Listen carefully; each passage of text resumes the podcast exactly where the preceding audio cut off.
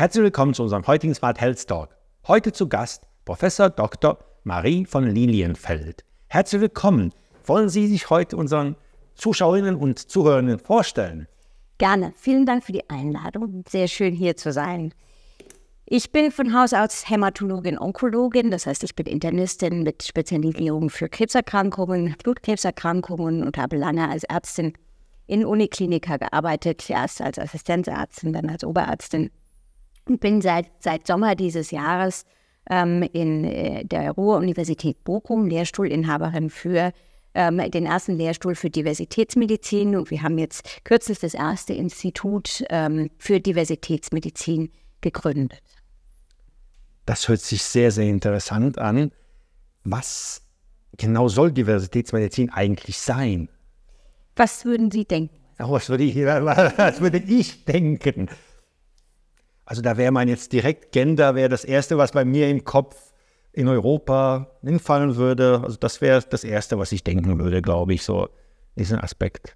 Das ist interessant. Vielen Dank dafür. Wir, ähm, also meine Kollegen und Kolleginnen, die sich dafür interessieren und ich, wir machen sozusagen unsere private Umfrage und fragen eigentlich alle Menschen, denen wir begegnen, was sie damit assoziieren. Und es ist sehr interessant, was für Assoziationen daraus kommen. Und es ist durchaus unterschiedlich. In Deutschland ist es so, dass ganz viele Gender ähm, als erstes sagen, wobei dann so ein bisschen unklar ist, was damit eigentlich gemeint ist. Ist es Gender im Sinne des sozialen Geschlechtes oder des biologischen Geschlechtes, was im Englischen ja auch nochmal unterscheidbar ist. Das ist so eine typische ähm, Assoziation, die aus dem Gesundheitswesen zum Beispiel kommt. Ähm, ich bin jetzt im Ruhrgebiet, fange da neu an und ähm, finde, das ist ein, ein tolles Pflaster. Dort kam, kommt ganz oft die kulturelle ethnische Assoziation, dass ähm, ähm, auch ein Migrationshintergrund zum Beispiel mitgesehen wird oder mit integriert wird und wahrgenommen wird. Im englischsprachigen Kontext ist es ganz oft Race, was sozusagen Diversity auch ähm, mit, mit ähm, definiert. Und für uns äh, ist es tatsächlich so, wir möchten alle diese Assoziationen mit reinnehmen Plus zum Beispiel solche Sachen wie körperliche Verfasstheit, ähm, vielleicht körperliche Behinderung, ähm, plus äh, solche Sachen wie sexuelle Orientierung, sozioökonomischer Status oder sozioökonomische Benachteiligung ähm, und viele solche Faktoren. Im Prinzip muss man sagen, geht es um die gesundheitliche Gleichstellung. Es geht darum, wirklich alle Bevölkerungsgruppen adäquat und bestmöglich zu behandeln. Und das bedeutet, und leider ist das halt in der Praxis nicht so angekommen, dass nicht alle dasselbe bekommen. Und das wäre dann äh, die erste Grafik, die das eben schön bildlich illustriert. Wir sind unterschiedlich beschaffen. Damit wir das gleiche Ziel erreichen, nämlich die bestmögliche Behandlung, brauchen wir unterschiedliches. Und das zu definieren, was das ist, was uns unterscheidet und dann, was das ist, was wir unterschiedlich brauchen. Das ist das, ähm, worum es uns geht. Diversitätsmedizin ist im Moment der Begriff, den wir ähm, verwenden, weil wir hoffen, dass das für Menschen etwas Fassbares ist und so zumindest einigermaßen die Ahnung ist, um was es eigentlich gehen kann. Eigentlich ist es ein sehr unpräziser Begriff. Eigentlich sind wir auch nicht so ganz glücklich damit und sind noch ein bisschen auf der Suche, was es denn vielleicht besser beschreiben könnte. Wir haben einen sogenannten intersektionalen Ansatz ähm, also Intersektionalität ist das, was sozusagen so dazwischen ähm, der, oder dahinter steckt. Und wenn man es mal wirklich runterbricht ähm, auf das, worum es geht, dann geht es darum, den Kontext, in dem eine Person ist, mit zu berücksichtigen. Also eigentlich eine kontextbewusste Medizin, eine kontextangepasste Medizin, wenn Sie so wollen, oder Kontextbewusstsein in der Medizin. Also Sie sehen, wir sind da selber noch dran. Ich muss sagen, ich habe selten, wir, ich, wir, machen das ja jetzt auch mit dem Smart Health Talk äh, schon lange, also dass ich jetzt schon im dritten Jahr das Ganze gestartet habe, in der ersten Antwort schon so viele Sachen gelernt, aus einer Woche, sozusagen, welche Fehlannahmen man auch äh, einfach selber baut, obwohl man drin ist äh, in diesem Aspekt.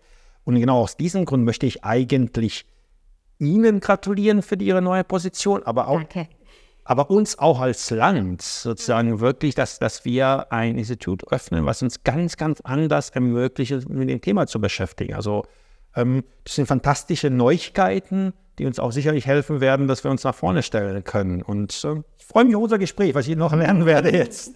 Ähm, ich würde gerne das aufgreifen mit der Intersektionalität bzw. Kontextbewusstsein. Wie genau passt das zur Medizin?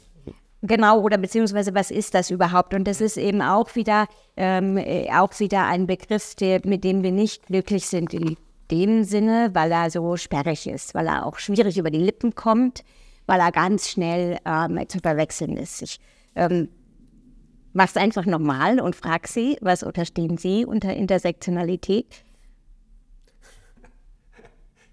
Der Test, was habe ich gelernt? Sozusagen, ja, kontextbezogene Ansicht sozusagen einer Person sozusagen, wo befindet sich gerade was, in welchem Kontext ist genau sozusagen das, was man gerade beurteilt. Das ist das. Im, Im Prinzip genau. Der Begriff selber ist Ihnen wahrscheinlich relativ neu. Der Begriff ist mir okay. relativ, genau. Das geht. Es ist in Deutschland ja ähm, bei den, allerme den allermeisten Menschen ist der Begriff nicht vertraut ja. und er, ist einfach auch ähm, sehr sperrig. Ähm, und tatsächlich kommt daher äh, das, aus, dem, aus dem amerikanischen Intersection, die Kreuzung, mhm. ähm, und ist sozusagen dann einfach eins zu eins äh, so übersetzt, was halt furchtbar holpert. Mhm. Im Amerikanischen passt es gut zusammen. Der Kontext ist vor mh, hm, vielleicht so 40 Jahren oder so aus der ähm, schwarzen Feminismustheorie, aus der Beobachtung, dass ähm, es quasi, wenn Sie so wollen, sich überkreuzende ähm, Diskriminierungen gibt, die dann zu einer ganz eigenen Form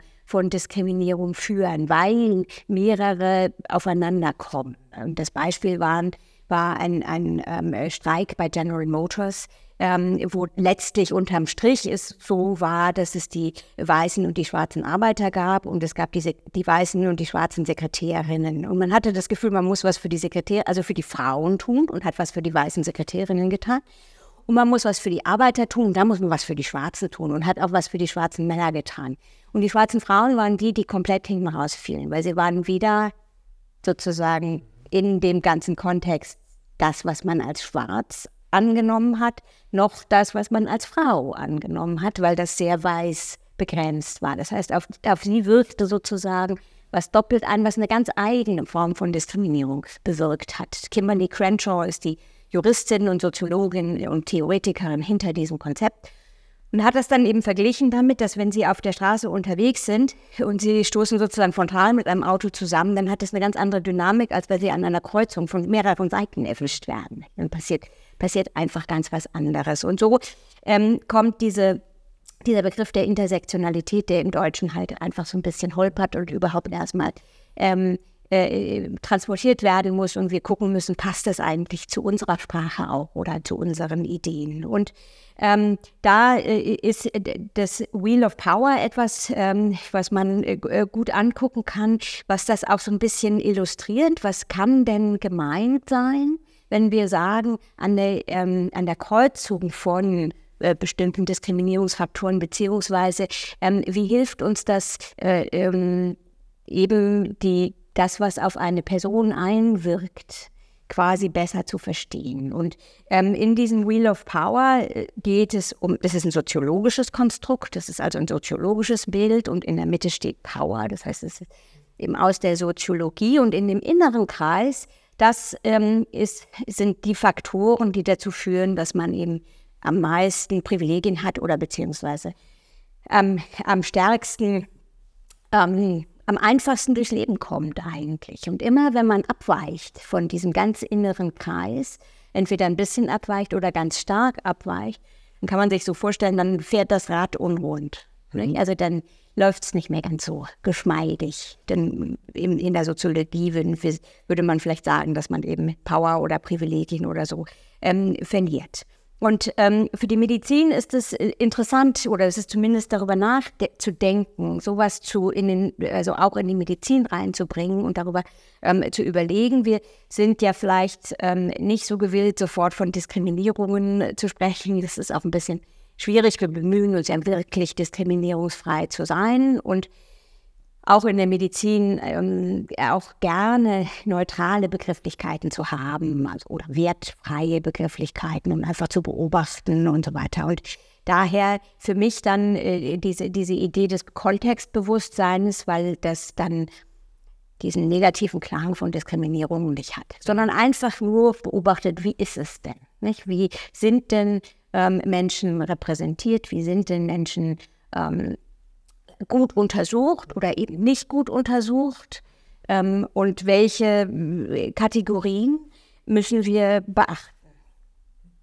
Damit, damit, bekommt das Thema der Begrifflichkeit eine ganz Besonderheit. Also das ist eine ganz, ganz besondere, also diese Griffigkeit überhaupt verstehen, was reden wir da? Eine ganz neue Bedeutung.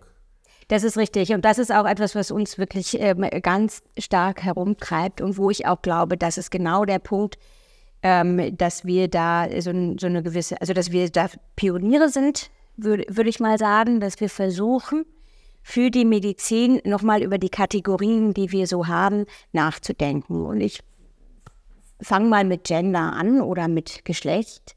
Ähm, und da, da, das ist so ein, so ein Beispiel, weil das relativ gut fassbar ist.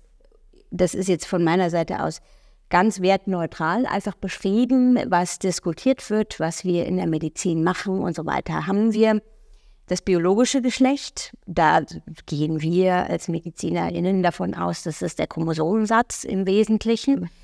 Ähm, und das ist dann männlich-weiblich. Und dann hat jeder, jede Person die Freiheit zu sagen, im Übrigen ähm, möchte ich mich aber nicht zuordnen. Und dann haben wir das soziale Geschlecht. Dann haben wir das, was eben ähm, das, das, durch die Umwelt vielleicht bestimmt ist, was durch die eigene Auffassung bestimmt ist, durch das Verhalten bestimmt ist und so weiter und so fort. Und da ähm, gibt es eine Vielfalt. Da kann man sich so definieren oder so definieren oder sich gar keinem Geschlecht zugehörig fühlen und so weiter. Das ist so, so ein Beispiel dafür, dass wir, wir ähm, schreiben dann halt Geschlecht hin und dann haben sie so eine Tickbox. Es ist aber eigentlich ein bisschen unklar, ähm, was damit wirklich gemeint ist. Jetzt können Sie sagen, naja, die Medizin ist halt eine biologische Wissenschaft, ist doch klar, ist der Chromosomensatz. Und dann haben wir aber ähm, vielleicht noch ein bisschen Alter oder irgendwie sowas. Hormonstatus ein bisschen vielleicht, aber eigentlich ist doch klar. Ähm, in gewisser Weise natürlich ist die Medizin biologisch, aber eben sie hat natürlich auch die menschliche Komponente dazwischen. Und gerade die praktische Medizin in der Klinik hat natürlich die Rolle auch ganz stark drin. Nicht? Und das ist ja dann in der Interaktion zwischen ähm, behandelnder Person und betreuter Person oder versorgter Person spielt es eine Rolle. Sie kennen sicherlich die Studien zu ähm, der Betreuung vom Herzinfarkt bei Frauen. Das ist meines Erachtens nur teilweise ein biologisches Problem, sondern das hat auch durchaus zu tun mit der ähm, sozialen Wahrnehmung von Geschlecht und dem entsprechenden Einfluss darauf. Insofern ist es nicht trivial. Und es ist dann eben auch wichtig für die Fragestellung, was kreuzt diese Person jetzt an für sich? Und brauche ich nicht vielleicht für bestimmte Fragestellungen Geschlecht zweigeteilt, in biologisch und in sozial? Als Beispiel. Das ist sehr interessant. Sie haben vorhin gesagt, ähm, sozusagen, dass Sie sich als Pioniere sehen mit Ihren Kolleginnen in diesem Bereich. Ähm, also ich würde es empfehlen, allen Produktherstellern oder den Verantwortlichen für KI nochmal anzuhören, was Sie gerade geantwortet haben, weil ähm, meiner Ansicht nach öffnen Sie die Augen auch auf das Thema Daten. Wir müssen Daten anders sein, damit wir mit KI etc. damit arbeiten, damit wir sozusagen nicht falsch trainieren. Also Absolut, absolut. Aber und das ist natürlich auch in, in dem Kontext ja auch etwas, was inzwischen, glaube ich, an vielen Stellen schon bekannt ist auch wieder, die erste Assoziation war bei Ihnen auch Geschlecht, auch wieder bei Geschlecht wissen wir ja, dass an ganz vielen Stellen das Training, die Daten und so weiter männlich sind. Nicht? Und, ähm, und dass es dann für Frauen ganz oft nicht gut passt. Ne? Der, der Autositz ist, also ich zum Beispiel, mein Mann ist ähm, 30 Zentimeter größer als ich und passt genau in das Auto, was wir fahren. Also das Auto ist getestet für ihn, das ist alles wunderbar. Wenn ich reinsteige und den Autositz so hinmache, dass ich da drin fahren möchte, dann ist das Out of Position Drive. Mhm. Also das ist außerhalb der Zone, die getestet ist, wo der Airbag funktioniert und so weiter und so fort. Jetzt bin ich, glaube ich, schon auch für eine Frau unterdurchschnittlich klein, aber, ähm, aber die, dieses Out of Position gilt für viele Frauen. Und ähm, das heißt, das ist in gewisser Weise ein bekanntes Phänomen, dass, auch die, dass auf, auf die weibliche Stimme die, die, die entsprechende KI einfach nicht antwortet, weil sie trainiert ist auf eine männliche Stimme. Das kennen wir gut fürs Geschlecht. Es gibt, es ist auch sehr gut belegt für ähm, im US-amerikanischen Kontext für zum Beispiel Hautfarbe. Es gibt ein sehr schönes Video, was man im Internet finden kann für einen Seifenspender, der nur reagiert, wenn es eine weiße Hand ist, die da drunter geht. Also das ist lohnt sich, das anzugucken. Und wir wissen, dass ganz viel KI in der Gesichtserkennung große Probleme hat, wenn es eben nicht ein europäisch genormtes Gesicht ist. Und ich glaube, das sind so, so, so eklatante Beispiele, die schon so ein bisschen nach vorne kommen. Meine, ähm, meine Sorge ist so ein bisschen, dass wir vielleicht an einigen Stellen gar nicht merken, wo die Gefahren sind. Nicht? Also wenn die, äh, ja, also dass, dass wir sozusagen erst zu spät mitkriegen, weil äh, äh, Menschen erst durch KI in der einen oder anderen Form und vielleicht eben auch in der Telemedizin nicht adäquat behandelt wurden. Weil Sie hatten auch wirklich diesen interessanten Aspekt auch gebracht, gerade beim Geschlecht, schon die Unterscheidung, noch einen zusätzlichen Aspekt, der so ein bisschen einen Datensatz in eine Matrix setzt, wenn ich auch sozusagen das Soziale ja, vielleicht mir genau. angucke. Mhm. Äh, mit dem Biologischen kommt, mhm. bekommt es eine ganz, ganz andere Anreicherung des Gedankens. Also ja. große Daten ist kein, wobei doch, ich denke, dass Ihr Institut schon auch in dem Bereich Pionier spielen kann mhm. und uns helfen kann, auch diesen Standort wirklich in der Medizin, auch was KI etc. Daten angeht, nach vorne zu bringen, weil es dann einfach sehr, sehr interessante Aspekte mit sich bringt.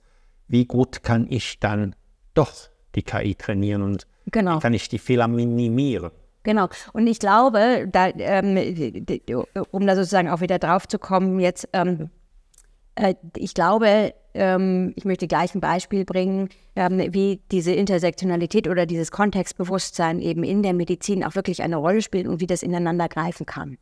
Ähm, und wenn ich so ein Beispiel bringe in einem medizinischen Kontext, auf einem Kongress zum Beispiel, ähm, dann ist es in der Regel, ist, ist, es ist wirklich eine ganz positive Reaktion und auch absolutes Bestreben, ich, und das, ich finde, das muss man auch wirklich nochmal betonen, Ärzte und Ärztinnen, Pflegende, alle Mitarbeitenden im Gesundheitssystem möchten die Menschen so gut wie möglich behandeln, und zwar alle.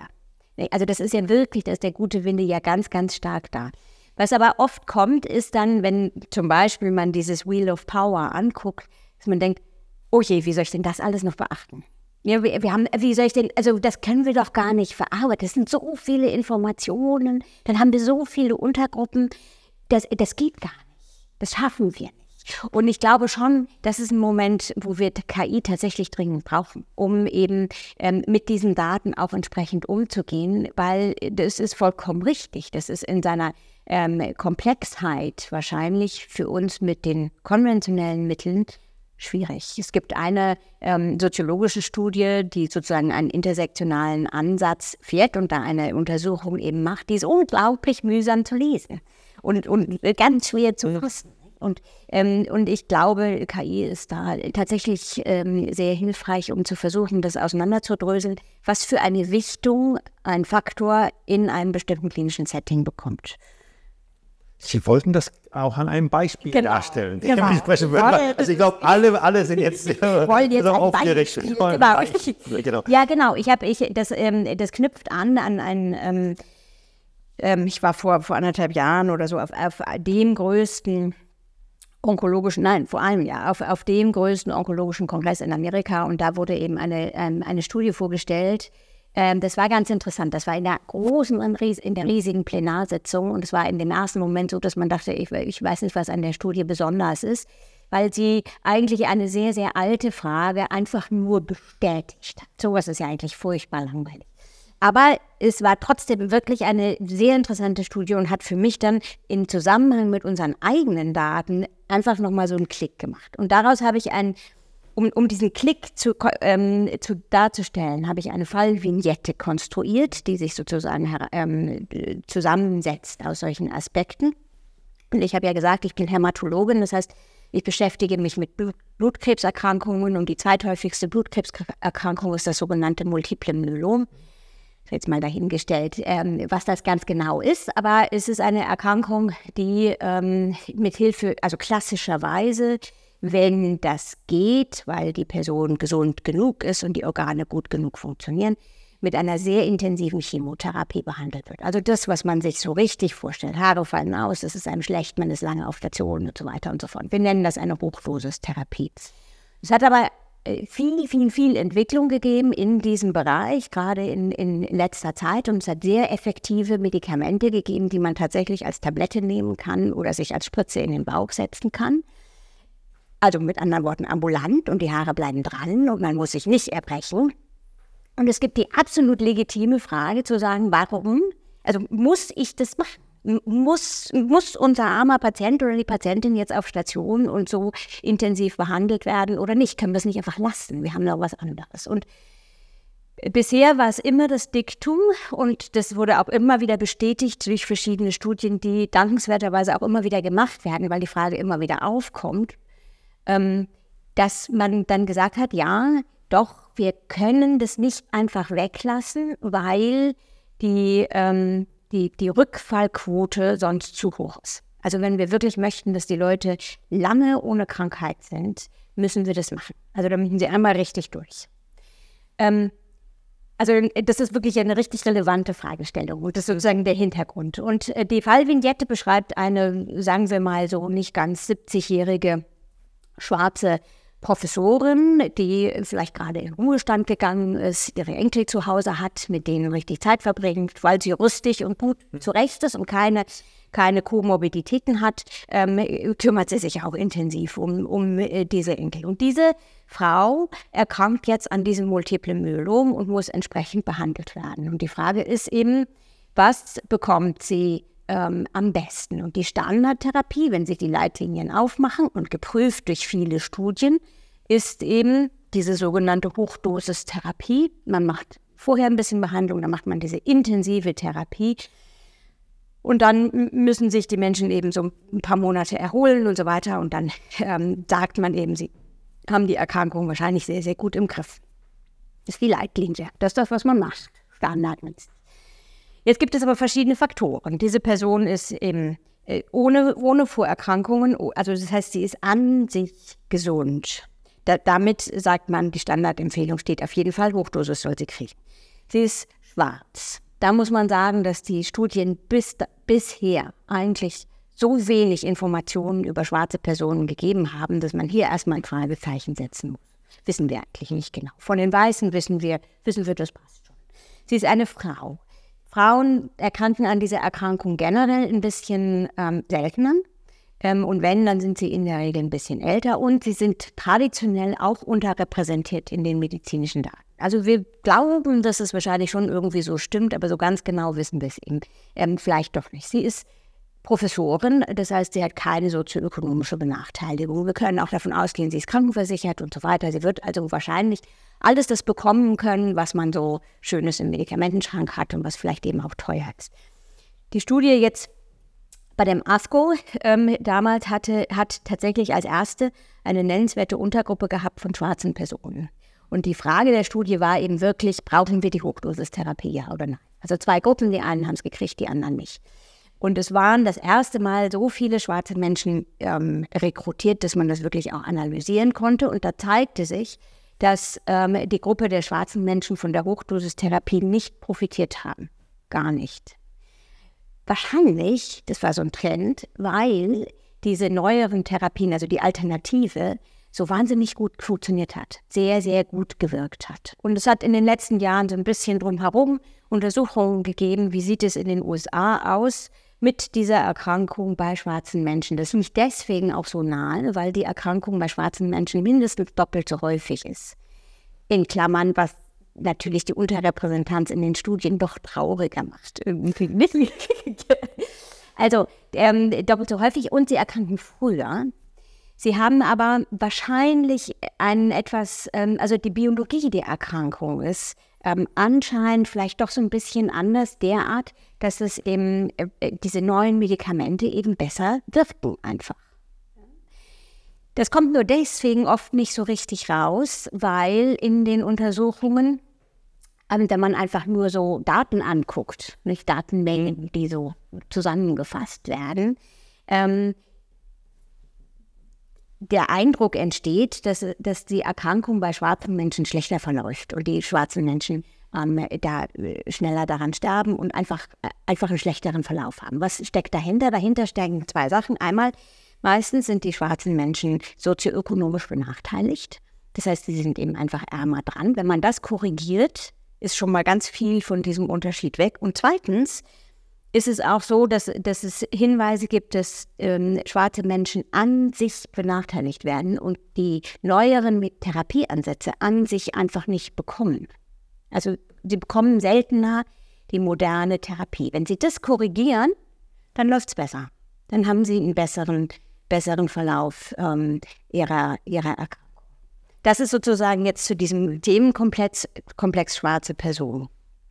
In der Fallvignette ist es ja jemand ohne sozioökonomische Benachteiligung, gibt also keinen Grund, nicht wirklich in die Vollen zu greifen und die modernen ähm, Medikamente zu geben. Das zweite ist eben das Geschlecht. Da haben wir Untersuchungen dazu gemacht, aber andere auch schon in einem ähnlichen Kontext und eben äh, die, die, diese Hochdosistherapie mal hinsichtlich ihrer Nebenwirkungsrate ähm, analysiert. Da ist es erstaunlicherweise so, dass es relativ wenig Informationen dazu gibt, wie geschlechtsspezifisch sich die Nebenwirkungsrate eigentlich darstellt. Also es ist egal, ob man Mann oder Frau ist und man hat die gleiche Rate an Nebenwirkungen oder spielt es vielleicht eine Rolle. Hat man sehr, sehr lange nicht geguckt. Jetzt gibt es ein paar Gruppen, zum Beispiel auch ähm, in, in der Schweiz eine Gruppe, die da sehr aktiv ist. Ähm, und wir haben das eben für das Multiple Myelom angeguckt. Und es ist natürlich nicht weiter überraschend. Also es, gibt, es spielt eine Rolle.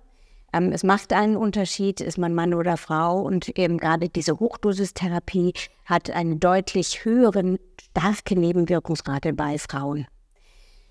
Und hier ist es wieder das, was mich so interessiert, dass, ähm, da kann man dann darüber nachdenken, warum eigentlich. Also wir haben tatsächlich die wichtigste Nebenwirkung, die wirklich sehr unangenehm ist und die man dann mit ähm, Morphin im Grunde schmerztherapeutisch behandelt. Also wirklich scheußlich.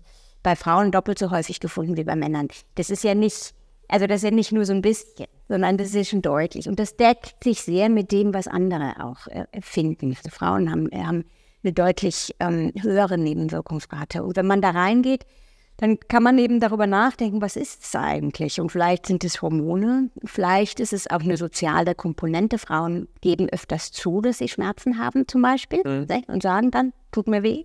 Das wäre zum Beispiel etwas, was wir auch sehr gerne nochmal genauer herausfinden. Vielleicht ist es aber auch so, ich habe ja schon mal gesagt, ich bin eher klein, mein Mann ist eher groß. Wir würden in vielen Situationen äh, schon als Tablette dieselbe Tablette bekommen ähm, in vielen Situationen, wo man es vielleicht adaptiert an etwas, zum Beispiel eine sogenannte Körperoberfläche oder irgendwelche Berechnungsmodelle, ist es so, dass, ähm, dass, dass das aber trotzdem normiert ist auf den 70 Kilo, 1,70 Menschen und da eben gut passt und immer wenn man abweicht, nicht gut passt, in der Dosis dann zu niedrig oder zu hoch ist. Und zum Beispiel diese Hochdosistherapie, da gibt es auch Untersuchungen dazu, dass die bei kleineren Menschen wahrscheinlich deutlich höher dosiert ist. Das heißt, es kann auch schlicht ein Effekt sein, dass die Dosis ganz anders in Wirklichkeit, die wirkliche Dosis ganz anders ist und zwar sehr viel stärker und das eben so eine Nebenwirkungsrate auch erklärt. Das finde ich deswegen immer noch mal interessant, weil das auch wieder auf diese ähm, Begrifflichkeit beziehungsweise auf das, was, denn, was ist wichtig in dem Datensatz. Nicht? Also was ist das, was den Unterschied ähm, erklärt. Ist es das Geschlecht oder ist es zum Beispiel in diesem Kontext einfach Größe und Körpergewicht? Sie bringen einen so großen, so großen Punkt. Mein Kopf arbeitet gerade in so vielen Bereichen, weil im Endeffekt ist es eine sehr, sehr große Frage, wie lassen wir Medikamente auf zu? Wie sind die, wie sind die Studien? Weil die laufen auch ja sehr, sehr ähnlich. Die Rekrutierung läuft ja sehr, sehr ähnlich in dem Prozess. Ja. Wie also sozusagen schon ab der zweiten Stufe ist das ja sehr ähnlich, immer die gleichen Gruppen, etc. in diesem Gesamtbereich. Mhm. Also das heißt, da gibt es viel zu tun. Ja, genau. Das ist auch tatsächlich in den, ähm, auch zum Beispiel in den Onkologiekreisen ein ganz, ganz großes Thema. Wie, wie setzen wir klinische Studien auf? Wie gehen wir damit um? Und es ist während des ähm, äh, früher ja äh, immer enger wurde. Und das ist ja auch verständlich, nicht die ganze Kontergan-Katastrophe und so weiter und so fort.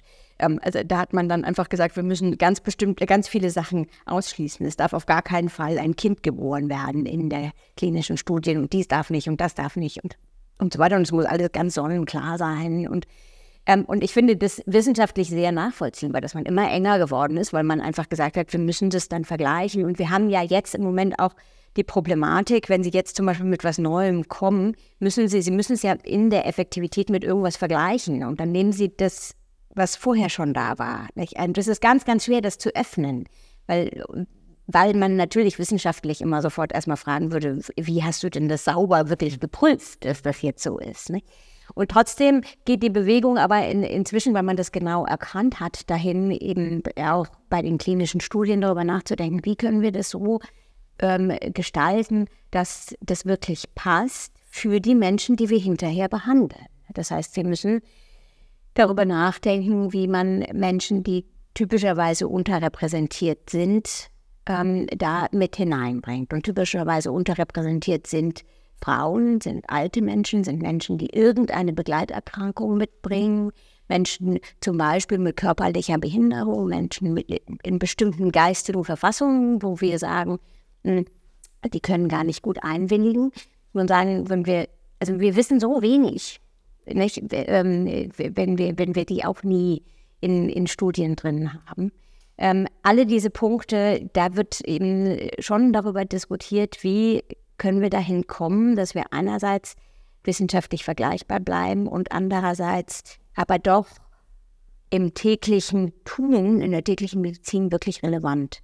Und ich glaube, ein Punkt, und das ist immer so eine bittere Pille für zum Beispiel auch ähm, äh, Firmen, die sich damit beschäftigen, ein Punkt ist, dass wir anerkennen müssen, dass wir doch nicht so sehr generalisieren können, wie wir das vielleicht gerne täten. Also wir können nicht in Asien eine Studie machen und sagen, das passt alles in Westeuropa.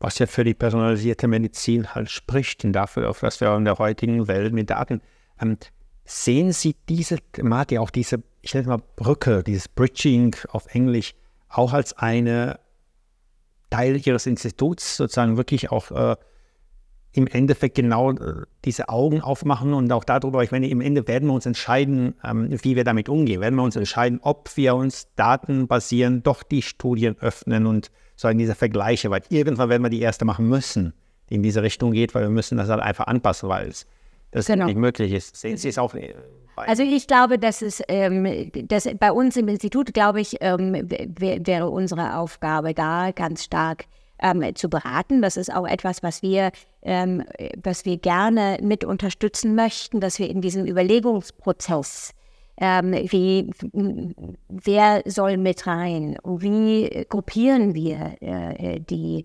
die, ähm, die Gruppen, die dann eben eingeschlossen sind. Irgendwie machen wir unsere Subgruppenanalysen. Nicht? Also welche Untergruppen gucken wir eben an und wie kategorisieren wir das? Und da eben wieder zurück zur Begrifflichkeit, wie nennen wir diese Kategorie dann eigentlich? Ne? Ähm, da sehe ich uns ganz stark in der Entwicklung dieser Konzepte. Ähm, und dann eben auch beratend ähm, zum Beispiel eben in dem Design von klinischen Studien. Denkt doch mal darüber nach, für die Variable so und so und so, also den Parameter, den man auch eben gerne angucken möchte, ähm, die und die und die Unterkategorien noch mitzudenken oder ähm, wir denken. Also zum Beispiel in Deutschland denke ich persönlich, und das denken auch die Menschen, die ähm, mit mir an dem Thema dran sind, ist in der Medizin meines Erachtens der Begriff des Migrationshintergrundes irrelevant. Der hilft uns nicht. Ich glaube nicht, dass wir irgendwie weiterkommen, wenn wir hinfort eine Variable reinschreiben, wo ein, ein Faktor Migrationshintergrund ist, weil das so, so schlecht definiert ist und medizinisch so vollkommen irrelevant, ähm, das, das brauchen wir nicht. Das ist aber, also das ist aber etwas, was passiert. Ja? Das heißt also, äh, diesen, da sehe ich uns. Nicht? Dann zu sagen, nee, pass mal auf, den Begriff mach doch mal nicht, guck doch mal, was du wirklich untersuchen willst. Möchtest du vielleicht, weiß ich nicht, Covid-Pandemie, ne? Was ist das, was den Unterschied macht? Ist der Unterschied, ähm, lebe ich mit acht Leuten in einem Raum? Oder ist der Unterschied, äh, ich kann die Rassenschilder nicht lesen? Oder, ist, oder was ist denn eigentlich der Unterschied möglicherweise, der sich dann vielleicht hinter sowas verbirgt? Absolut. als, jemand, absolut als jemand, der Migrationshintergrund hat, sozusagen, und dessen Kinder nach dem Namen auch als Gedanke Migrationshintergrund hätten, mhm. aber die Mutter Müller ist, ist es interessant, wie man das dann einsortiert, wenn man nur Migrationshintergrund nimmt. Ja. Das ist ja fast unmöglich zu fassen. Deswegen bin ich komplett bei Ihnen. Das, äh, ja, das lässt sich auch sozusagen, das, das beruhigt, dass sich jemand genauso detailliert mit der Begrifflichkeit, Sie merken, ich lerne, ich lerne, mit der Begrifflichkeit richtig äh, beschäftigt, weil das hilft uns. Ähm, wenn ich jetzt bis, das, was ich bis jetzt gelernt habe oder was wir sozusagen kennen, plakativ zusammenfassen würde, ist es so, dass allen bekannt ist, sozusagen, dass in der Medizin der Unterschied zwischen, bleiben wir bei den einfachen, unter Anführungsstrichen, Mann und Frau, ähm, sozusagen, dass die Problematik der Beurteilung da ist, schon an dem einfachen Beispiel Herzinfarkt, Ja. bekommen wir es mit. Fasse ich das richtig plakativ zusammen, dass wir dann eigentlich fast nichts dagegen tun? Also wenn, wenn bis jetzt sozusagen halt diese, äh, an dem Beispiel, Ja. also diese, dass wir diese Fakten ignorieren, dass wir Ja. die Fakten der Die Unterschiede schon ignorieren, kennen. die wir schon kennen. kennen. Genau. Ähm, vielleicht nochmal eben zu diesem Herzinfarkt. Das ist ja sozusagen das berühmte Beispiel, dass wir seit 20 Jahren wissen, ist es in Deutschland das berühmteste Beispiel, dass wir seit 20 Jahren wissen, dass Frauen, die mit einem Herzinfarkt in die Notaufnahme kommen, ein schlechteres Outcome haben als Männer. Oder Frauen, die den Notarzt rufen wegen eines Herzinfarktes, ein schlechteres Outcome haben als Männer. Das wissen wir seit 20 Jahren. Ähm, und es ist seit 20 Jahren unverändert. Das ist ja gerade kürzlich nochmal. Also das ist eine ganz traurige Geschichte. Eine andere, ein anderes Be es gibt eine Reihe von solchen Beispielen, wo wir einfach sagen müssen, seit Jahrzehnten wissen wir das eigentlich. Und ich muss Ihnen sagen, so richtig, also irgendwie, warum das so ist, warum das sich so, so sehr ähm, so schwierig nur in die Praxis übersetzt, dass ähm, so ganz verstehe ich es nicht, weil ich ja doch mich immer wieder noch der Illusion hingebe, dass die Medizin doch auch ein lernendes System ist und wir versuchen das ja auch. Wir machen ja auch immer Fortbildungen, wir lernen ja auch an anderen Sachen auf Kongressen und mit Studien und so weiter und so fort. Und warum es da so wahnsinnig schwerfällt, äh, weiß ich nicht genau. Ich glaube, es hat schon, muss man einfach sagen, mit der Struktur der Menschen, die in der Medizin den Ton angeben, auch zu tun. Und es hat einfach auch mit, also das spielt halt auch eigenes Erfahrungswissen mit rein. Jetzt muss ich die Frage stellen, der Struktur der Menschen im Gesundheitssektor, die Arbeit. Also die, die Nachfrage müssen Sie mir erlauben. Können Sie uns mitnehmen, was, so, was Sie damit meinen? Naja, wir haben, wir, wir haben ja schon äh, ähm, in, in Deutschland im Gesundheitswesen ein relativ konservatives, hierarchisches System. Und die Menschen, die Menschen, die den Ton angeben, sind überproportional häufig äh, Männer mit weißem akademischem Hintergrund. Westdeutsch. Ja, also es ist so eine ganze Reihe von, das ist einfach mal äh, statistisch beschrieben. Und, ähm, und es ist ja nicht so ehrenrührig, dass man doch halt äh, irgendwie in seinem, in seiner Erfahrung auch verhaftet ist und kleben bleibt und es eben nicht so ganz einfach ist, dann ähm, was zu transportieren. Ich glaube schon, dass ähm, das halt die, das Erleben von denen, die eben weder ein Mann sind und oder nicht weiß, vielleicht aus einem anderen Teil Deutschlands kommen und so weiter, zu wenig eine Rolle spielt, zu wenig gehört wird, ähm, zu wenig drin ist. Und das ist auch ein bisschen ein kultureller Punkt. Und die Kultur, es gilt, die Kultur so weiterzubilden, dass diese Stimmen gehört werden, dass das integriert wird. Und ich glaube, dann ist auch mehr Offenheit generell auch so zu lernen und das dann auch wirklich umzusetzen. Ich hoffe, ich habe das jetzt deutlich formuliert, aber auch Absolut, absolut, absolut. Das sind viele, die sicherlich hinter den Kameras sozusagen nicken oder hinter den Zuhörern in diesem Bereich. Ähm, wobei es eigentlich zurückkehren auf das Beispiel des Herzinfarkt paradox ist. Weil wir haben eigentlich alle Möglichkeiten, zumindest technisch, Datenlagen, das zu lösen. Wir hätten die Möglichkeit, an der Datenlieferung etc., also zumindest zu unterstützen. Ja, ja, also ich glaube, ja, genau. Äh, Wir wir hätten äh, viele Möglichkeiten. Ähm, Wir haben auch durchaus, und das möchte ich wirklich auch immer wieder nochmal unterstreichen, ich, ähm, ich glaube wirklich, dass die allermeisten, meist, die allermeisten Menschen ja auch ähm, ganz starken guten Willen haben. Es ist ja nicht so, dass wir nicht wollen. Aber ähm, wir haben, wie ich eben beschrieben habe, relativ wenig eigenes, eigene Erfahrung, relativ wenig eigene Einblicke. Wir haben zu wenig Zeit. Wir haben auch zu wenig Zeit, aus den Einblicken von anderen zu lernen und das wirklich wahrzunehmen. Wir haben auch zum Beispiel Herzinfarktsituationen oft zu wenig Zeit, dann nochmal einen Moment darüber nachzudenken, ist es das jetzt vielleicht, was ich als allererstes eben denke, weil da die Frau reinkommt und ich denke, wahrscheinlich hat sie Magen-Darm-Infekt oder irgendwie sowas, weil die, der Schmerz halt eben ein bisschen woanders sitzt. Und die, die, die Zeit fehlt dort. Und die Zeit fehlt deswegen, weil doch der Druck auch sehr groß ist. Nicht? Also der Druck, ähm, dass die Medizin irgendwie effizient sein muss. Und eine effiziente Medizin, die nur auf Effizienz getrimmt ist, hat halt das Potenzial, ähm, wirklich rechts und links viel liegen zu lassen, weil sie ähm, für diese Effizienz am besten schmalspurig arbeitet. Und da ist es eben wieder dieses Schmalspurbild und da bleibt man dann dabei.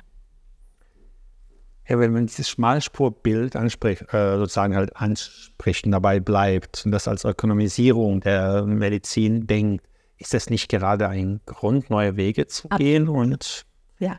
damit zu arbeiten, auch ja. sich verbessern? Ja, absolut. Und ich glaube, ich glaube auch, dass das passiert und ich glaube auch, dass zum Beispiel Krisen wie die Pandemie, aber ich glaube, es stehen auch noch Krisen uns bevor im Gesundheitswesen durch Klimakrise, durch, ähm, durch auch noch sozioökonomische Veränderungen, die wir vielleicht noch gar nicht so richtig verstanden haben, wie die eben so kommen werden. Und ich glaube, diese Krisen, ähm, die bringen uns was bei. Und die Pandemie hat ja zum Beispiel diese ganze Diskussion in Gang gebracht. Das ist, äh, glaube ich, nicht so ganz zufällig, dass es in den letzten paar Jahren richtig ins Bewusstsein gerückt ist. Ähm, also das heißt, sie haben dieses große Lernpotenzial, sie haben aber auch das große Risikopotenzial. Und persönlich glaube ich, dass wir uns Schmalspuren nicht mehr leisten können, wenn wir auch in der Krise einigermaßen gerechte, gute Medizin machen wollen. Das heißt, Sie, also ich glaube, ich interpretiere es, ich verbessere mich, wenn ich das falsch interpretiere. Sie denken, dass wir uns die Prozesse, die Art und Weise, wie wir versorgen, drastisch anschauen müssen. Die müssen wir uns drastisch angucken und ähm, absolut und auch sehr viel mehr ähm, alle die, die in den Prozessen beteiligt sind, in sie eigentlich machen, einbeziehen in die Prozessentwicklung und in die Entscheidungen, wie möchten wir das machen, wie möchten wir ähm, das Gesundheitssystem gestalten, wie möchten wir Menschen versorgen.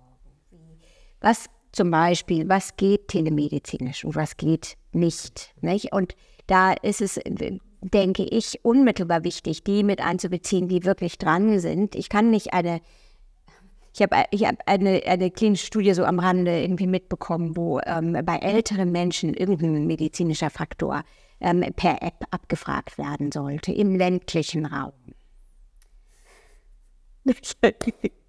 ja, wie soll ich sagen? Ich weiß nicht, wer sich das überlegt hat.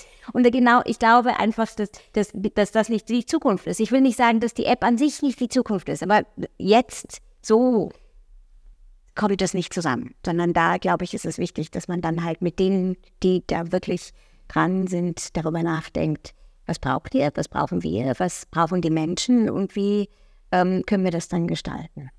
Sehen Sie in diesem Zusammenhang das Thema Patient Reported Outcome? Patient Reported Outcome, glaube ich, ist was, was ganz, ganz Wichtiges an sich. Also ich denke, dass das auch ähm, und das finde ich übrigens auch wieder eine dieser positiven Entwicklungen, nicht? Dass, dass das erkannt wurde, dass es vielleicht ähm, unterschiedliche Ziele gibt bei den Ärzten und Ärzten und Ärztinnen und bei den Patienten und Patientinnen und dass die vielleicht nicht das Gleiche wollen?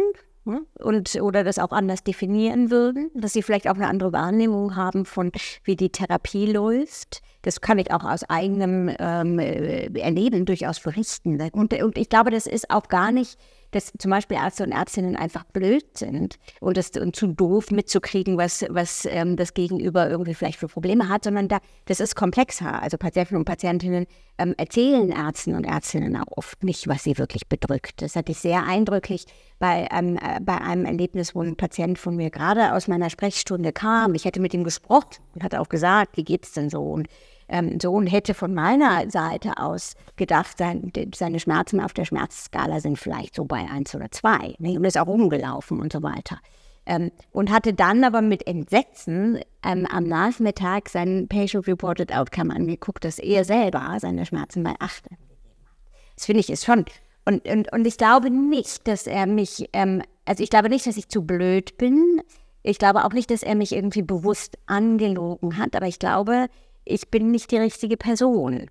Nicht? Und das muss er sozusagen ähm, auf eine andere Art und Weise dann auch ähm, kommunizieren können. Ich denke aber auch bei den Patient-Reported Outcomes ist es eben so, dass man gucken muss, wie die designt sind. Man muss sie auch meines Erachtens in, in der Entwicklung, eben Patienten, Patientinnen und alle Beteiligten auch mit reinnehmen. Und wenn ich eben zum Beispiel und, und dann die Gruppen auch berücksichtigen. Und ich bin überzeugt davon, dass ich, da kommt kultureller und ethnischer Hintergrund möglicherweise auch mit rein, da kommt auch sozioökonomischer Hintergrund mit rein. Ähm, ich kann nicht für alle das Gleiche nehmen, weil, weil nicht alle den gleichen Wortschatz haben, nicht alle ähm, dieselbe Sprache sprechen. Da war auf diesem amerikanischen Kongress eben auch nochmal ein gutes Beispiel, wo das eben ähm, illustriert wurde, auch aus der schwarzen Community. Und da hat sie das relativ fassbar eben ähm, gesagt, so, so dem Patient-Reported Outcome Measure, wo sozusagen das Wort anxious vorkam, ähm, im amerikanischen eben nervös oder, oder ängstlich oder so. Und das dann eben als verneint wurde und wenn bei näherem Nachfragen herauskam, dass eigentlich gar nicht klar war, was anxious eigentlich sein soll, wenn man das umformuliert hat, ganz klar die Antwort ja war. Und ich glaube, das ist, das ist eine, Gefahr. Nicht? Das heißt, also man muss ähm, die, das dann eben entsprechend auch kontextbewusst entwickeln.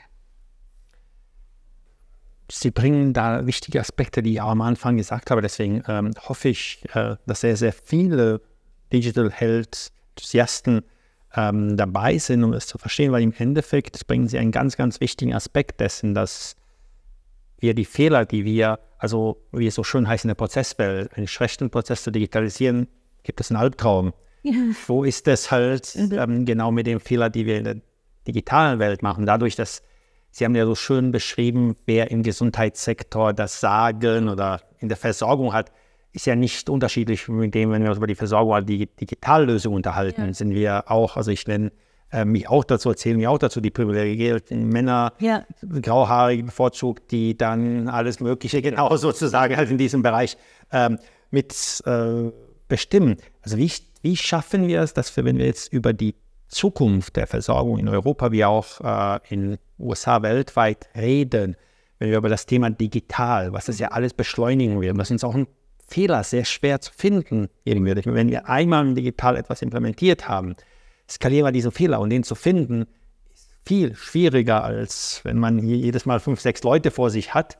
Ähm, es ist nicht so, dass es also in diesem, wie können wir das gemeinsam hinkriegen, das doch richtig anzugehen? Was, äh, also ich, da, da möchte ich sagen, ich, ich bin ja gar keine äh, IT-Expertin. Nein, ja, ich habe auch nur eine, eine ähm, äh, wie soll ich sagen, nur durchschnittliche Bege Begeisterung dafür, obwohl ähm, sehr, sehr, also hatte ich ja auch gerade gesagt, ich denke, in KI liegt ähm, absolut etwas, was, was uns helfen kann.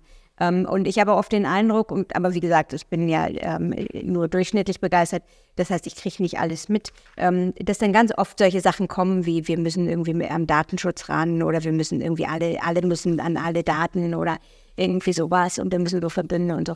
Persönlich muss ich sagen, ähm, stelle ich mal die steile Hypothese auf, dass, dass das vielleicht gar nicht unbedingt der Fall ist, sondern ich glaube, ähm, wir sollten, wir wären gut beraten, langsamer voranzuschreiten. Ich weiß, das ist wahrscheinlich total antizyklisch. Ne? Alle sagen, wir müssen unbedingt jetzt hier alles äh, digitalisieren, First, Bedenken, Second und solche Sachen. Aber ich ähm, mache die ganz laienhafte Hypothese, dass ich denke, wir müssen langsamer vorankommen, weil, ähm, weil in der Breite das Tempo so nicht geht. Dann hat man die Breite im Prinzip abgehängt, meiner Ansicht nach, und entwickelt möglicherweise irgendwelche Tools, also hat Fehler drin, entwickelt irgendwas, was man dann eigentlich nur für die Tonne entwickelt hat. Das heißt, wenn man langsamer ähm, vorankommt, dann, dann glaube ich, hat man mehr Chancen, dass das dann etwas ist, was auch wirklich hilfreich ist und wirklich ähm, was voranbringt.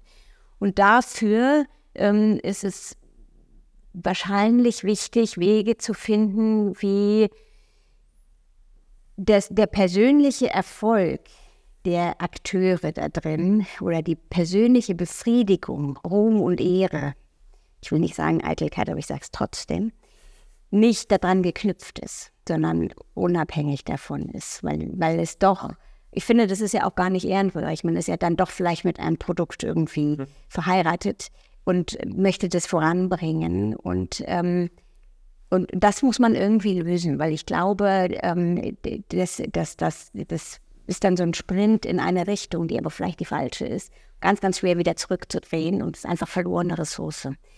Aber wie gesagt, das ist eine laienhafte Einschätzung und es ist mir bewusst, dass sie quasi gegen den Strom ist.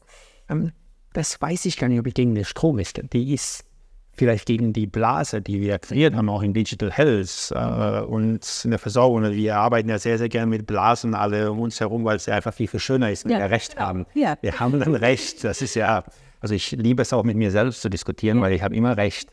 Ähm, das ist ja immer sozusagen dieser Aspekt, also von glaube ich gar nicht. Also ich glaube, den Punkt, den Sie anbringen, auf den ich auch am Anfang äh, vorantreten wollte und wo ich wirklich uns auch als Land gratuliert habe, ist, unsere Basis ist problematisch, auf mhm. der wir bilden. Schnell sind wir in der IT. Die, die neue Welt ist schnell. Das Problem der neuen Welt ist, dass wir übersehen, dass zum Beispiel ChatGTP ist nicht gestern zu uns gekommen. Mhm, nee, ja. ChatGTP mhm. wurde jahrelang trainiert mhm. auf Daten, die Begrifflichkeit treu erarbeitet genau. wurden. Das heißt, diese Grundarbeit ist ja. etwas, wo ich hoffe mit Ihrem Institut, dass Sie das auch als Ihr wichtiges Thema ansehen. Ja. Weil da helfen Sie uns sehr, allen, glaube ich, in der Versorgung als Patienten. Wir versuchen es. Das machen wir. Wir uns alle Mühe. Genau. Also ich möchte mich wirklich unglaublich bedanken. Das war also für mich eine Lehrstunde in vielen Bereichen. Mein Kopf arbeitet in vielen, vielen äh, Aspekten. Ähm, ich werde sehr, sehr eng dranbleiben an Ihrem ja, Institut, das freut mich sehr. um zu lernen ja. und das Ganze ja. äh, darzustellen. Danke für Ihre Zeit, dass Sie auch gerade am Anfang genommen haben, mit uns mhm. das Ganze zu reden. Und ich kann nur sagen, toi, toi, toi, wir brauchen wirklich erfolgreiche Danke, danke, vielen Dank dafür. Dankeschön. Danke. Danke Ihnen. Tschö.